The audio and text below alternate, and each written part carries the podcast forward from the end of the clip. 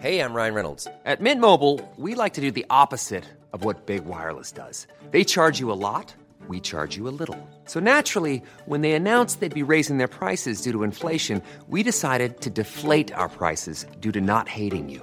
That's right. We're cutting the price of Mint Unlimited from $30 a month to just $15 a month. Give it a try at mintmobile.com slash switch. $45 upfront for three months plus taxes and fees. Promo rate for new customers for limited time. Unlimited more than 40 gigabytes per month. Slows. Full terms at mintmobile.com. There's never been a better time to find out why BetMGM is the king of sportsbooks. Download the BetMGM app and place a $10 moneyline wager on any NBA playoff game. If either team hits a three pointer in the game, you'll win $200 in free bets. Just use code Champion200 when you make your first bet. Sign up now and discover BetMGM's daily promotions, boosted odds specials, and more. Download the app or go to BetMGM.com and use code Champion200 to win $200 in free bets if either team hits a three in any NBA playoff game. Visit BetMGM.com for terms and conditions. 21 years of age or older to wager. Virginia only. New customer offer. All promotions are subject to qualification and eligibility requirements. Rewards issued as non withdrawable free bets or site credit. Free bets expire seven days from issuance. Please gamble responsibly. Gambling problem? Call 1 888 532 3500.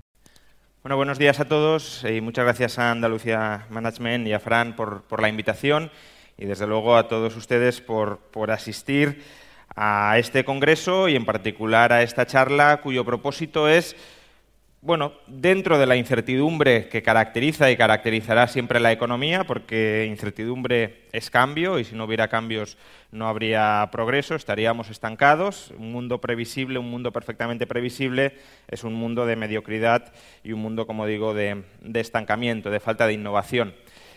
Pero en ese mundo de incertidumbre en el que estamos, de constantes cambios, pues vamos, o voy a intentar arrojar algo de luz para unir algunos de los puntos, algunos de los puntos que han ido surgiendo últimamente y que parecen nubarrones inconexos, pero que en realidad tienen un trasfondo común, una explicación común, que además nos puede ayudar a trazar algo de luz, arrojar algo de luz hacia donde, hacia la dirección en la que podemos ir en el futuro. En el año 2020, lo comentabais, eh, nuestras economías, España, pero también el resto del mundo, sufrió la mayor caída de actividad de la historia moderna. Básicamente, la economía se suspendió, dejó de funcionar durante gran parte del año y si medimos el PIB en función de la actividad que hemos desarrollado para generar bienes y servicios, pues si estamos parados no estamos produciendo y por tanto el, PIB y nuestros ingresos per cápita se desmoronaron. En 2021, y pese a todas las revisiones de crecimiento a la baja, vamos a experimentar uno de los crecimientos económicos más intensos eh, también de los últimos 40, 50 años. ¿Cómo es posible pasar de un desplome tan acusado en 2020 a un crecimiento tan intenso en 2021? Pues esencialmente por tres factores. El primero es fácil de entender, efecto rebote. Si hemos desactivado la economía y la volvemos a poner en marcha, pues todo lo que habíamos caído, en parte, lo empezamos a recuperar. Esto es como eh, si midiéramos el nivel de actividad de muchas empresas en el mes de septiembre con respecto al mes de agosto, pues claro, aumentaría muchísimo la actividad porque en agosto se está de vacaciones. Pues bueno, lo que pasó entre 2020 y 2021 en parte fue eso, fue un periodo de vacaciones eh, trágicas en gran medida y de vacaciones forzadas, pero de vacaciones de parón de actividad y de reactivación en 2021 de esa actividad. Esto es conocido. Pero hay otros dos factores que también se conjugaron en 2020 para dar sostén a este crecimiento tan intenso en 2021 y que en parte son la causa de los problemas que ahora mismo estamos también experimentando. Y es que en 2020 y gran parte de 2021 los gobiernos de prácticamente todo el planeta aplicaron el paquete de estímulos monetarios y fiscales más intenso probablemente también en la historia moderna, desde luego más intenso que el que se aplicó en el, año 2007-2008 con la anterior crisis económica. ¿Y cuál ha sido, por tanto, el legado de esas políticas fiscales, gastar o bajar impuestos tirando del endeudamiento, o esas políticas monetarias supuestamente dirigidas a mantener la estabilidad del sistema financiero y a reanimar el endeudamiento privado en cuanto éste quisiera regresar? ¿Cuál ha sido el legado hasta el momento de esas dos palancas adicionales de crecimiento? Bueno, en el caso de España, y no es excepcional en el mundo, 120% de deuda sobre PIB, nuestro mayor endeudamiento público desde la guerra de Cuba y Filipinas, y ahora mismo una tasa de inflación que es la más alta en los últimos 30 años. 5,4% en España en octubre, pero es que en Estados Unidos que en cierto modo lo podemos tomar como espejo adelantado de lo que puede suceder aquí, 6,2%. Deuda e inflación. Deuda e inflación que están muy ligadas, política fiscal, política monetaria. Pero ¿por qué estamos viviendo este estallido inflacionista? Eh, hace, si hubiésemos hablado de esto hace tres años, habríamos dicho que la gran preocupación de muchos gobiernos, de muchos bancos centrales, era la deflación. ¿Cómo podíamos combatir la deflación? Bueno, ahora al menos, veremos durante cuánto tiempo, pero ahora mismo al menos la deflación ha dejado de ser un problema y la inflación, que se nos decía que era eh, transitoria, que simplemente estaba aquí por un par de meses, que era casi un efecto base, que como en 2020 los precios no habían subido o prácticamente habían bajado, pues ahora comparándolo con 2020, claro que eh, había un, un efecto escalón, pero nada de eso. La inflación se está enquistando más de lo que muchos habían previsto y no es por un efecto por un efecto base o no al menos por un efecto base. Entonces, ¿por qué hay inflación? Bueno, probablemente el término que más habréis escuchado durante los últimos meses para explicar la inflación es cuellos de botella. ¿Qué son cuellos de botella? Pues básicamente la dificultad que tienen algunos sectores, algunas industrias, no solo en España, en el conjunto del planeta, para escalar la producción. Aumenta la demanda de determinados inputs y no se da abasto para producirlos o para distribuirlos. ¿Y esto por qué es así? ¿Por qué de repente la economía mundial ha perdido la capacidad para producir y distribuir a gran escala, o al menos para satisfacer toda la demanda de semiconductores, de gas, de contenedores, incluso de transporte por carretera? ¿Por qué repentinamente todas estas piezas han caído del tablero al mismo tiempo. ¿Cuál es la conexión eh, que explica que bueno, pues no estemos produciendo eh, semiconductores y no haya eh, camioneros suficientes en Reino Unido? Pues la explicación, de nuevo, tiene varias partes. Una de esas partes está vinculada con el parón que experimentamos en el año 2020. Podríamos decir que esa parte de la explicación es una parte de la explicación que viene desde el lado de la oferta. En el año 2020, como acabamos de decir, la economía paró, la economía se detuvo. ¿Y qué significa que la economía paró, que la economía se detuvo?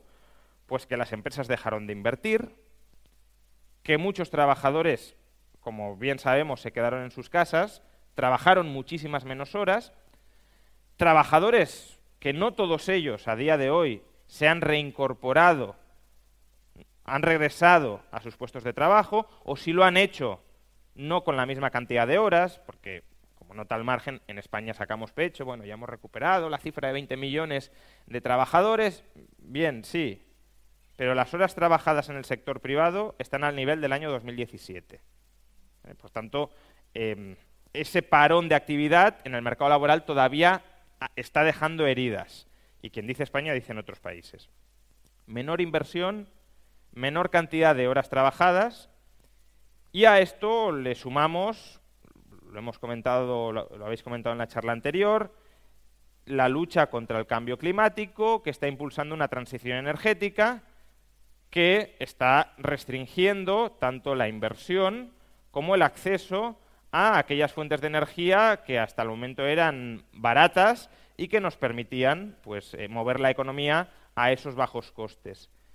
Si conjugamos todo esto, tenemos que la oferta de todos estos eh, factores que ahora estamos demandando, de todos estos inputs que ahora estamos demandando, pues no ha aumentado como habría aumentado en ausencia de la pandemia o como habría aumentado en ausencia de compromisos adicionales por la transición energética.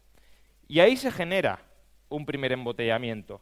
Si no hemos invertido, si no hemos trabajado en 2020 lo que habríamos trabajado o lo que habríamos invertido siendo un año normal, pues la actividad económica, la capacidad productiva para incrementar la disponibilidad de esos inputs no evoluciona al ritmo que habría evolucionado. Pero eso, eso es el lado de la oferta. También hay razones que explican este estrangulamiento de ciertas partes de la economía desde el lado de la demanda. Y diría que incluso son más relevantes que los del lado de la oferta. Porque estamos hablando de cuellos de botella y parece como que eh, la producción de semiconductores esté hundida o que la producción de muchas materias primas esté hundida. Ya estamos produciendo más de todo esto que antes de la pandemia.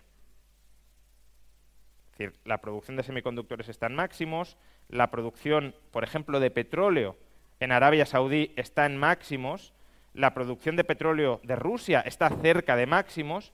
Por tanto, no es que estemos muy atrás en la producción. Es verdad que no hemos incrementado adicionalmente nuestra capacidad para producir lo que lo habríamos hecho si en el año 2020 no hubiéramos parado, pero no estamos produciendo poco.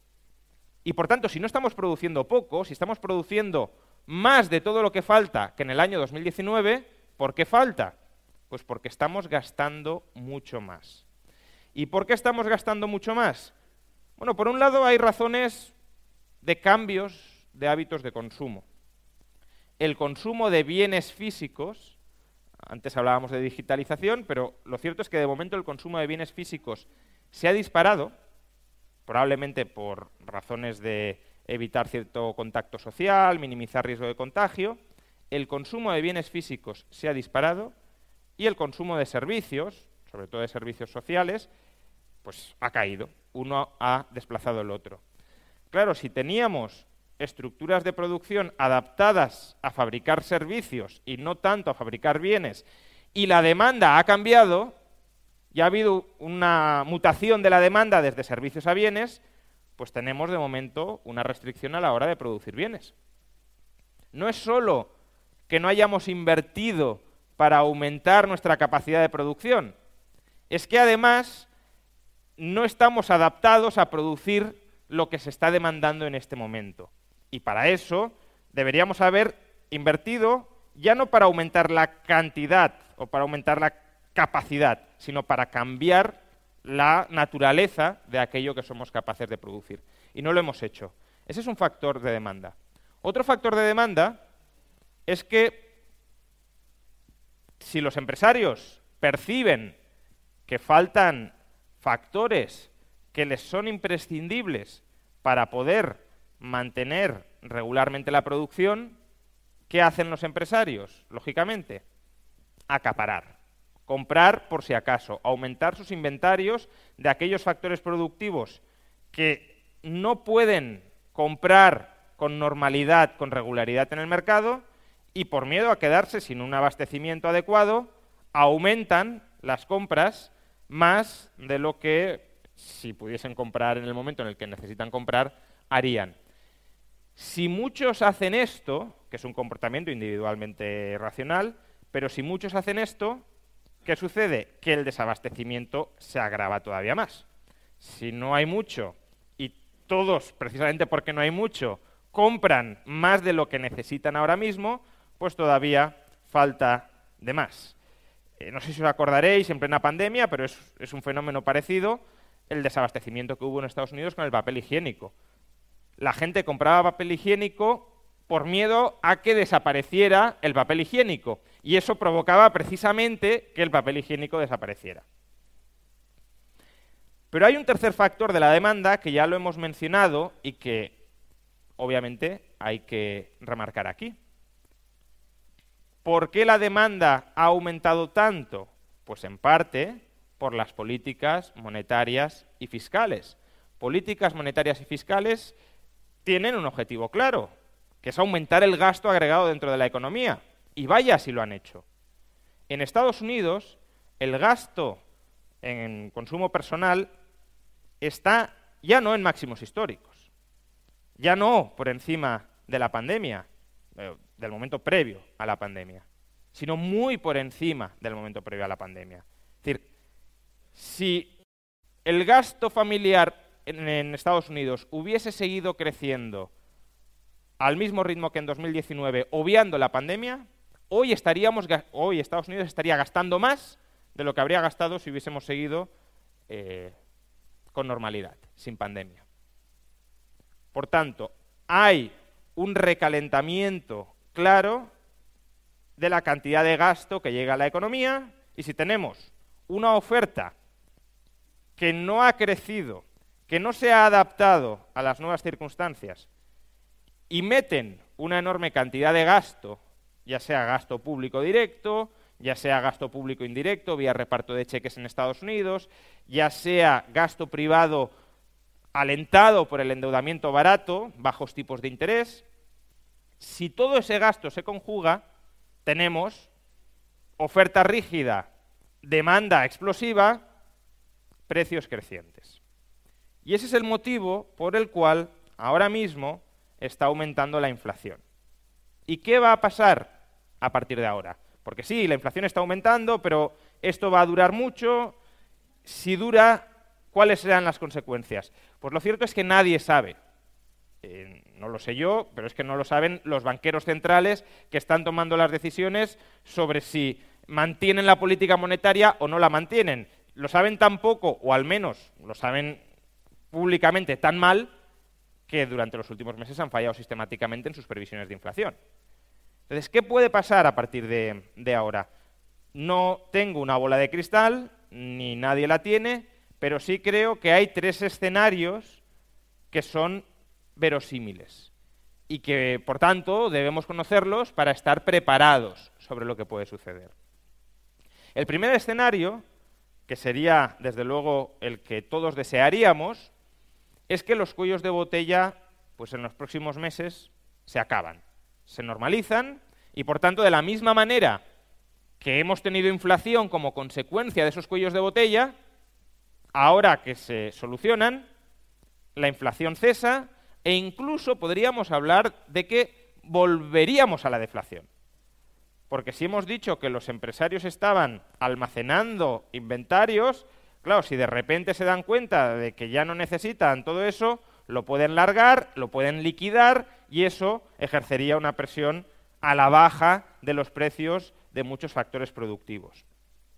De hecho, ya ha pasado con algunos materiales que sufrieron en algún momento en los últimos meses cuellos de botella, por ejemplo, con la madera.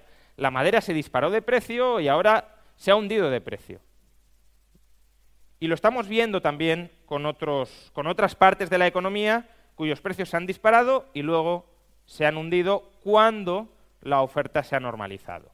Entonces, bueno, ese sería el escenario, ya digo, yo creo que más beneficioso, más ventajoso, el deseado.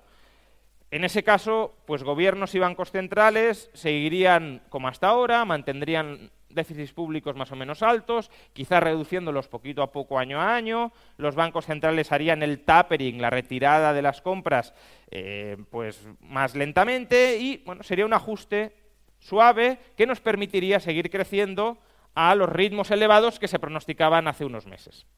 Bien, vamos con el segundo escenario. El segundo escenario es que los cuellos de botella, que en algún momento se solucionarán, por supuesto, pero se extienden algo más en el tiempo. Y como se extienden en el tiempo, la inflación prosigue. Y si la inflación prosigue, ¿eso en qué afecta a los agentes económicos? Pues los afecta en que sus expectativas de inflación cambian. Hace tres años la expectativa era que los precios no subían de ninguna manera, en términos generales, por supuesto. Ahora las expectativas es que, bueno, a lo mejor suben, a lo mejor no, a lo mejor es transitorio, a lo mejor no lo es. pero cuanto más se prolongue esto, menos transitorio va siendo y más nueva normalidad se va volviendo. Además, bueno, los precios han aumentado, están aumentando un 5,4% en España. ¿Cuánto van a aumentar los salarios en España este año? Pues la media de aumento salarial en convenio colectivo es del 1,5% aproximadamente. Por tanto, estamos hablando de que este año los salarios reales en España van a caer cerca de un 4%. Es la mayor caída. Esto es como si no hubieran subido los precios y tuviesen metido un tijeretazo del 4% en el salario. Es la mayor caída de los salarios reales en todo el siglo XXI. Además, con diferencia. Hubo otro momento donde los salarios reales también cayeron con cierta intensidad, que fue el año 2012, cuando España estuvo a punto de quebrar, y en ese momento cayeron un 1,5%. Estamos hablando que este año un 4%, más del doble, casi tres veces más que en el momento de este siglo en el que más cayeron los salarios reales. ¿Cuánto aguantarán los trabajadores viendo cómo su poder adquisitivo se va reduciendo sin pedir un alza salarial, en parte de manera lógica, que les compense esa subida de precios. Y si piden un alza salarial, y por tanto si los costes del empresario se incrementan no solo desde el lado de los inputs que se están encareciendo, sino también desde un factor que es muchísimo más transversal, muchísimo más general, como son los salarios, ¿cuánto aguantarán los empresarios sin trasladar toda esta presión inflacionista desde el lado de los costes a los precios? porque de momento no se está trasladando en su totalidad, ni mucho menos. Es decir, la inflación está en el 5,4%, pero está muy concentrada en algunos sectores. Si miráis, por ejemplo, la subida de precios de los alimentos, más o menos de los supermercados, es del 1,6%. Por tanto, ahí todavía no está llegando la oleada inflacionista. ¿Por qué? Pues porque los empresarios, entiendo, lo sabréis vosotros mejor que yo, dicen, bueno, pues si esto es transitorio, no voy a trasladárselo todavía al cliente. Ahora, si esto dura mucho más, si esto me está achuchando el margen de manera sostenida y además aumentan los salarios, pues no me va a quedar otro remedio que trasladarle ese mayor coste al cliente. Y ahí entramos en una inflación de segunda ronda. Ya no es solo que los cuellos de botella estén mordiendo, sino que se empieza a instalar dentro de la economía una dinámica, una espiral inflacionista precios-salarios. Porque si los empresarios suben los precios para recuperar costes, ¿qué harán de nuevo los trabajadores? Pues de nuevo pedir nuevos incrementos salariales que les compensen la inflación. Y si esto pasa, ¿cómo se reaccionará? Pues yo creo que aquí está la madre del cordero. Si la inflación se descontrola, si, como se dice técnicamente, se desanclan las expectativas de inflación, los bancos centrales, los gobiernos, tienen dos posibilidades.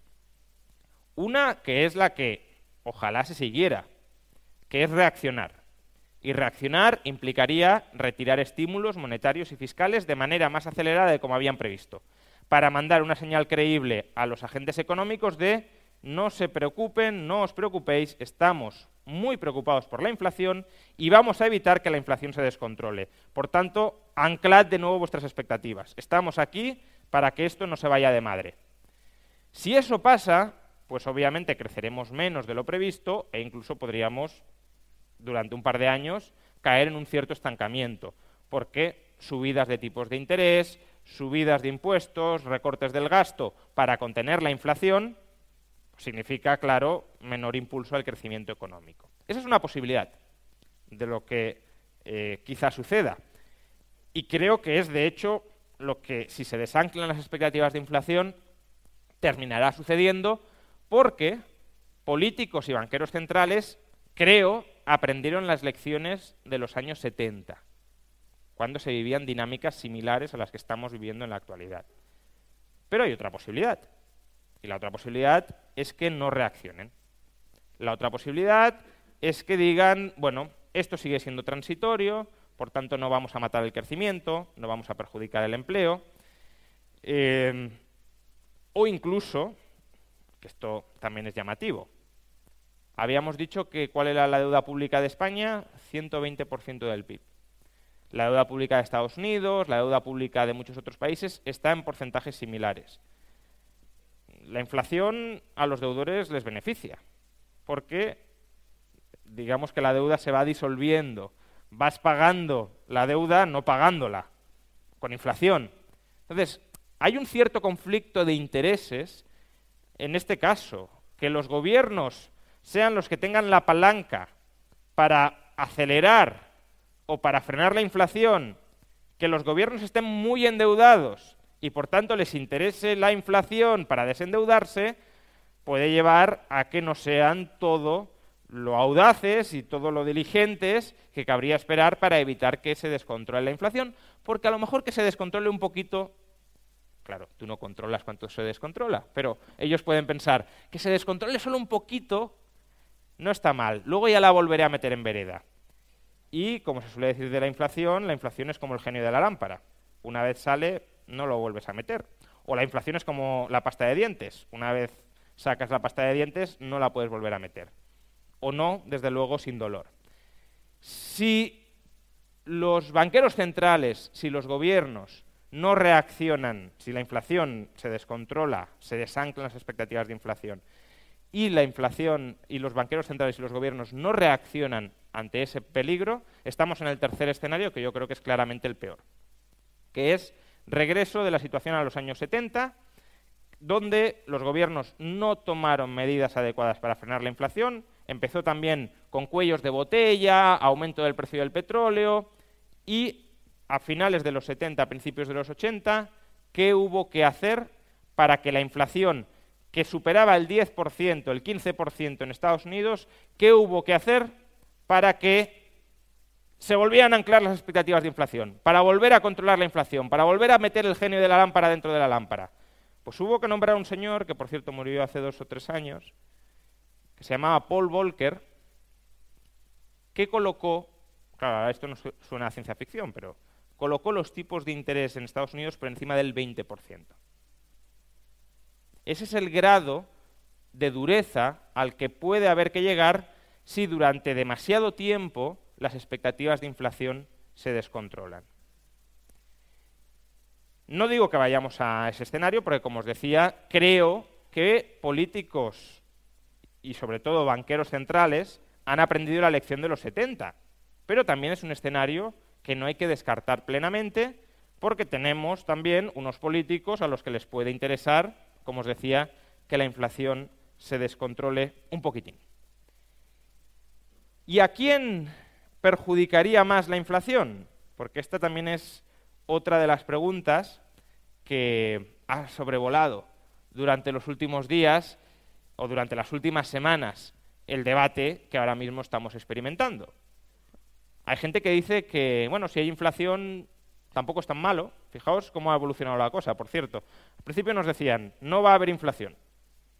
Luego nos dijeron, no, vale, sí, hay inflación, pero es transitoria. Y ahora ya el mensaje es, bueno, hay inflación, pero no te preocupes porque puede ser buena, te puede beneficiar.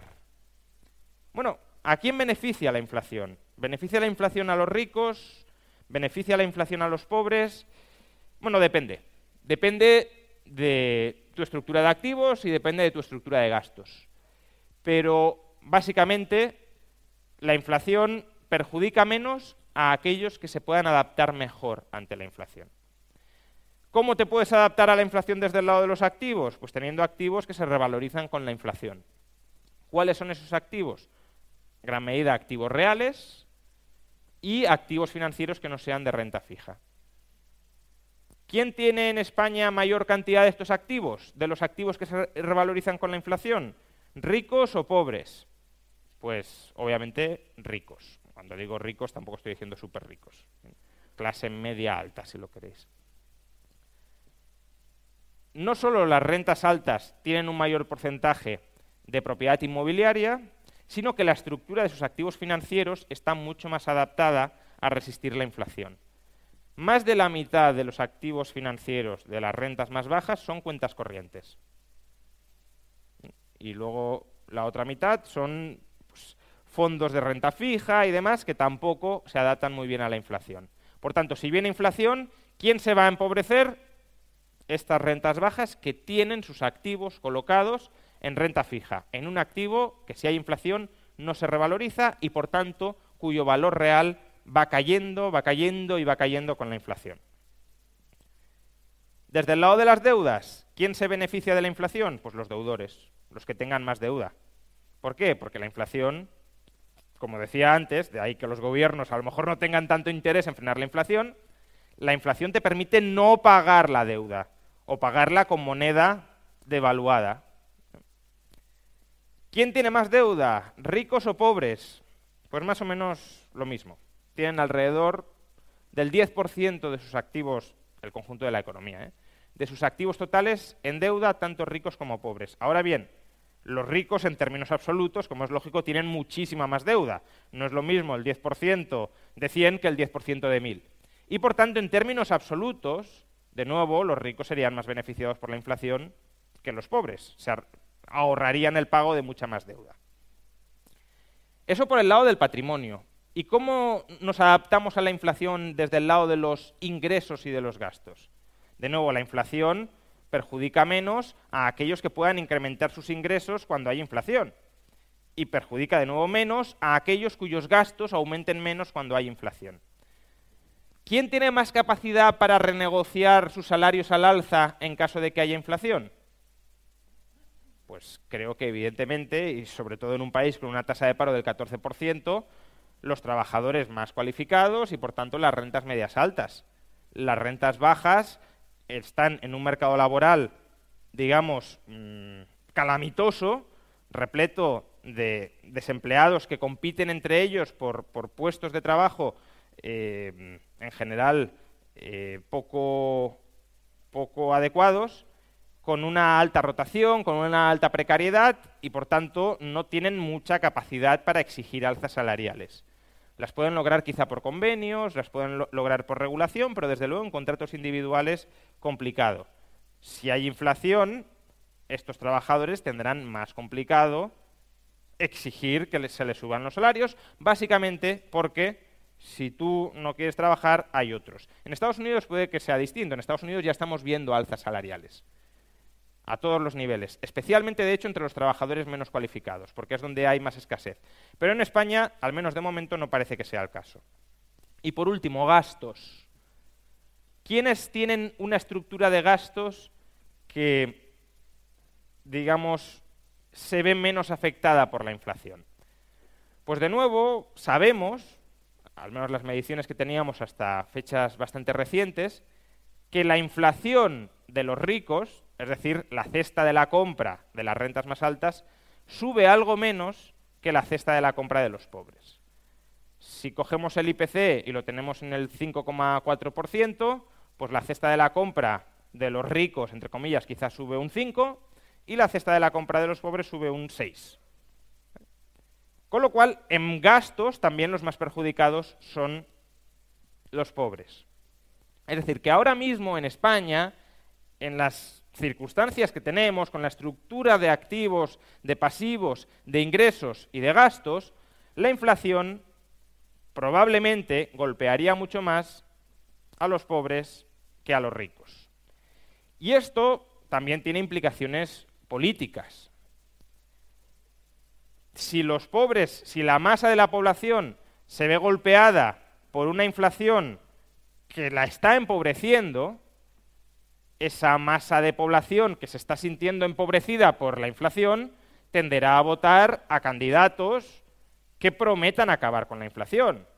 En Estados Unidos, por ejemplo, no se entiende la victoria de Nixon o no se entiende la victoria de Reagan sin el contexto inflacionista. No digo que fuera lo único que influyó, por supuesto, pero desde luego el contexto inflacionista, el contexto de descontrol de precios, propició políticas de supuesta mano dura con los precios, que bueno, en el caso de Nixon no lo fue, fue un desastre, Reagan sí consiguió meter en vereda la inflación.